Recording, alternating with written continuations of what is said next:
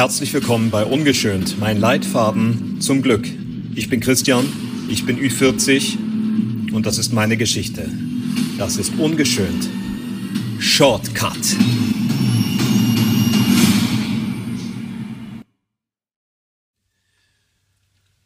Und hallo von mir nach da draußen. Wieder ein völlig spontanes Shortcut und zwar schon die Folge 11 insgesamt. Die Shortcuts werden ja bei mir durchgezählt von Anbeginn an. die Entstehung des ungeschönt Universums. Ich hoffe, es geht euch gut. Herzlich willkommen bei diesem Shortcut. Mein Name ist Christian, ich bin Ü40 und auch das ist Teil meiner Geschichte. Heute geht es um einen wichtigen Begriff Fremdgehen. Ja, und zwar ähm, erstelle ich jetzt mal die These, Fremdgehen ist ganz, ganz oft auch traumabasiert. Ich greife da auf meine eigene Geschichte zurück. Ähm, wir bewegen uns jetzt noch einmal in dem Korridor in Anlehnung an Season 1. Ähm, und konkret sind wir jetzt in meinen ersten sieben bis neun Lebensjahren. Grundsätzlich, da komme ich schon ins Stocken, aber ähm, ja, das ist eben auch kein so ganz leichtes Thema und ich recorde das einigermaßen spontan, wie schon erwähnt. Also ich habe es so erlernt und erfahren, dass innerhalb der ersten sieben Jahre die Charakterprägung eines Menschen stattfindet und danach mit dem Vollenden des siebten Leben, Lebensjahres erst einmal die grundsätzlichen Werte, das grundsätzliche Bewusstsein und die grundsätzliche Vernunft in der ersten Version zumindest soweit abgerundet und abgeschlossen sind. Natürlich ist Leben und eine konstante Entwicklung, ähm, aber nach sieben Jahren ist äh, der grundsätzliche lebensbereite Mensch erstmal, ähm, sagen wir mal, die Festplatte ist mal grob bespielt. Und äh, natürlich ähm, basiert dieses Grundprogramm auf den Erfahrungen, die wir machen, ganz konkret auch im eigenen Haushalt und im Elternhaus. Bei mir war das jetzt so, dass ich schon sehr, sehr früh, ich weiß gar nicht mehr wie früh, aber extrem früh mitbekommen habe, dass mein leiblicher Vater sehr oft fremdgegangen ist. Also das wurde auch wirklich verbalisiert, thematisiert. Ich wurde da auch ganz oft nicht in ein anderes Zimmer geschickt. Ich bekam die Anschuldigung meiner Mutter, meinem leiblichen Vater gegenüber mit. Ich war auch Mitwisser beinahe hätte ich Mittäter gesagt, das natürlich nicht, aber Mitwisser beim Fremdgehprozess meines Vaters, in dem er also Spaziergänge mit mir absolvierte, als ich klein war, auch im Alter von. Ich habe ja mit vier Jahren ein Pony bekommen und wir haben regelmäßig Ausritte äh, veranstaltet. Und ähm, ich bekam nun auf diesen längeren Spazierritten mit, wie mein Vater an einem Haus von einer äh, äh Heute weiß ich, dass äh, damaligen äh, auch Geliebten oder Gelegenheitsfrau äh, Halt machte und ich musste draußen warten, während er reinging. Und also ich habe das schon irgendwie genau mitbekommen. Und dann gab es auch die konkreten Anschuldigungen meiner Mutter äh, gegenüber meinem leiblichen Vater. Und es, es mündete sogar, und das habe ich alles schon in der Season 1 ganz auf den Tisch gebracht, dass mein leiblicher Vater wirklich die Hose runterlassen musste im tatsächlichen Sinne und seinen Tripper zeigte und ich mir das angucken musste und mir also im Alter von fünf oder sechs Jahren ein Tripper par excellence präsentiert wurde ähm, und auch in dem Gesamtkontext, das kommt vom Fremdgehen, dein Vater war bei anderen Frauen und so, jetzt kann man kurz durchatmen, durchaus sagen, naja, das waren die 80er. Und es lässt sich auch nicht von der Hand weisen, dass damals die Erziehungsmethoden tatsächlich noch anders waren als heute. Ja, da wurde auch mehr, ja, körperliche Gewalt ausgeübt, Kindern gegenüber grundsätzlicher Natur. Das war irgendwie nochmal anders ähm, verortet. Da war das also auch noch ein ganz anderes Thema, anti-autoritär zu erziehen. Da, da, wurde das noch viel mehr gegenübergestellt, die Erziehungsmodelle, während wir da heute ja nun ganz bei der Sache sind. Ähm, natürlich keine körperliche Gewalt in jeglicher Form den Kindern gegenüber. Damals war das alles noch etwas anders. Und auch eben dieses Fremdgeh-Thema und im Übrigen auch das Frauenbild und das Hausfrauenbild, ja, äh, war noch ein anderes. Das bekamen wir Kinder dieser Generation oder in diesen Jahren, in, diesen, in dieser Dekade noch anders mit. Bei mir war das dann so, dass ich auch mitbekommen habe, dass mein, mein Vater dann sogar, und da war ich auch, ich kann das nicht oft genug sagen, sechs oder sieben, ich bekam also mit, wie er eine andere Frau mit nach Hause brachte und dann auch mir gegenüber verbalisierte, das ist jetzt äh, meine neue Freundin, aber es ist nicht schlimm, weil die hat einen Mann und der Mann ist jetzt mal der Freund von deiner Mutter. Also es war natürlich enorm ex, äh, äh, äh explosiv, ja.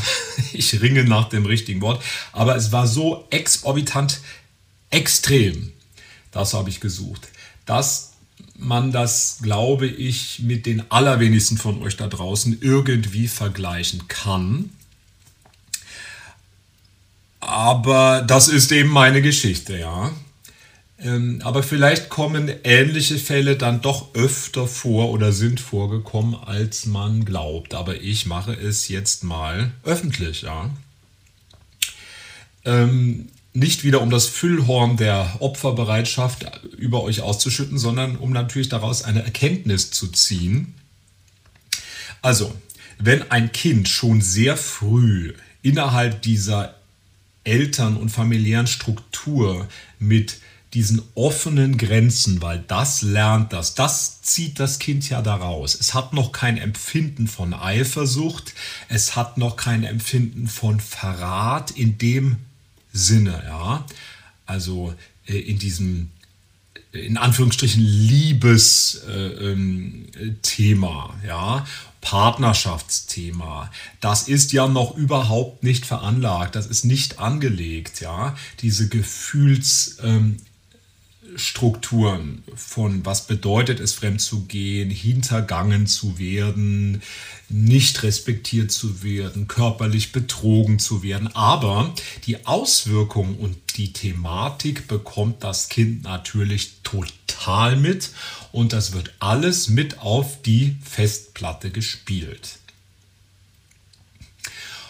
und wird aber im Zuge der Charakter- und der Bewusstseinsprägung der ersten sieben Jahre erstmal abgelegt als das ist der Normalzustand, das ist der Ist-Zustand, ja, dieser Abgleich mit anderen Lebensphilosophien äh, äh, und Lebensgestaltungen, das kommt erst viel später, diese Lebensmodelle. Wir nehmen erst automatisch das, äh, äh, was stattfindet, als gegeben hin. Übrigens auch die Tatsache, dass ich schon sehr, sehr früh und das bestimmt schon im Alter von fünf, sechs Jahren, also wahrscheinlich auch schon vorher, aber das, da, das erinnere ich noch ganz explizit immer Ü18-Filme im Horrorsektor äh, äh, zu sehen be bekam. Also nicht ständig, aber immer mal, regelmäßig. Und auch Erotikfilme, ja. Also das war auch immer Teil meiner Wahrnehmung.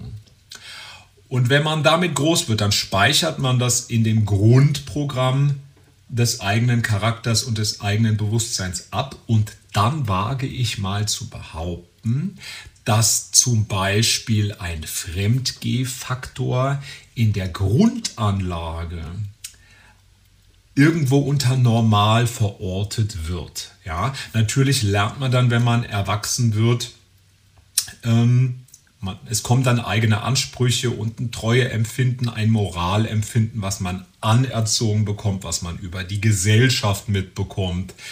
Was man auch, die Grundsehnsüchte, die man hat, die Sehnsucht nach Struktur, die Sehnsucht nach Exklusivität, aber der tatsächliche Fremdgeh-Vorgang, ja, ähm, ich würde sogar so weit gehen, äh, den man selbst verübt, also der sich auf das eigene Gewissen ausübt, der ist dann schon anders normal verortet oder weniger mit Tabus behaftet. Also das ist eine bittere, bittere Erkenntnis, aber ich wage das einmal zu behaupten. Das heißt nun also nicht, dass ich aufgrund der ähm, desolaten Lage meiner meiner leiblichen Eltern jetzt herangewachsen bin und äh, ständig fremdgegangen bin, so überhaupt nicht, bin ins andere Extrem umgeschlagen, dass ich also mir war immer Treue sehr, sehr wichtig. Das hat aber mit einem anderen Programm zu tun, das darf man nicht in einen Topf werfen, sondern das hat damit zu tun, dass man sich von dem Erlebten und von dem insgesamt Trauma zu Hause lösen will und sich mutwillig selbst davon abkapselt und alles abstrahieren möchte. Das ist aber trotzdem nochmal ein aktiver Vorgang, eine zielführende, hm, handlungsbasierte Entwicklung, die in einem, auf einem anderen Level stattfindet, und zwar Traumata, Kindheitstraumata völlig loszulassen erstmal. Das hat aber nichts damit zu tun, dass diese kleinen Partikel, wie zum Beispiel das Treueempfinden, die Moral, ähm, dass die trotzdem in den Grundprogrammen schon draufgespielt ist. Und das macht uns dann im erwachsenen, selbstbestimmten Alter Probleme. Tatsächlich Probleme. Weil man diese Grundprogramme ein Leben lang mit sich trägt. Jetzt finde ich, wie immer, der Schlüssel, ihr werdet das wissen, wenn ihr meinem Podcast folgt, der Schlüssel ist die Erkenntnis. Sobald ich das erkannt habe, wo die Ursache liegt, ja, nicht nur das Problem, sondern einfach nur die Ursache, die Entstehung und dann vielleicht noch weitergeht und zu sagen, dieses Trauma, was ich als Kind erfahren habe, zum Beispiel diese Untreue, ja, diese Grenzüberschreitung, die hat wahrscheinlich nicht mal bei meinem Vater angefangen und dieses Duldungsbewusstsein hat auch wahrscheinlich gar nicht bei meiner Mutter angefangen, schon, sondern schon ein bis zwei, äh, sagen wir jetzt mal so kurz gefasst, Generationen früher. Wenn man diesen Blick entwickelt, da kommen wir wieder zur Linse und wir zum Blickwinkel wechseln, dann haben wir eine optimale Ausgangssituation es zu verändern, zu regulieren und eben nicht mehr in diese Grundprogrammfalle zu tappen. Und wenn ihr die erste Season, also die Season 1 meines, meines Podcasts durchgehört habt, falls noch nicht, dann tut es bitte.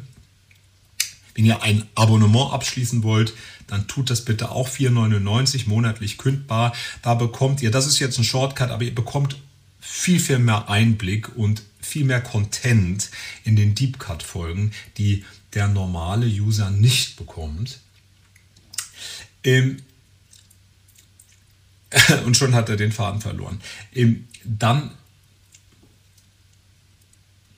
dann habt ihr die Möglichkeit, aus diesen inneren Traumazirkeln, die sie eigentlich sind, einfach rauszukommen. Habe ich das jetzt richtig zu Ende geführt? So, ja. Also ich habe an mir selbst, das wollte ich sagen, ich habe an mir selbst festgestellt, als ich dann in den späteren Partnerschaften so oft verletzt und betrogen worden war, ja, Klammer auf, logisch, ich habe das ja auch in mein Leben gezogen, weil ich es als normal angesehen habe und auch nur so kannte, man wiederholt in groben Zügen immer das, das in der Kindheit durchlebte und sucht diese Welt wieder zu gestalten, die also das passiert eben in der Tiefe, ja. Da kann man wegrennen wollen und verdrängen wollen, wie man will. Man zieht dann in den Grundprogrammen doch wieder das an, was man am Anfang schon auf, dem, auf der Platine hat. Als ich dann so oft verletzt worden war und betrogen worden war, dass es umschlug, dass ich dann derjenige war, der der aktive Täter war, dann war es erschreckend, erschreckend einfach, das zu tun. Und dadurch habe ich auch erkannt, was mein eigenes Gewissen in den Grundprogrammen eben geprägt hat.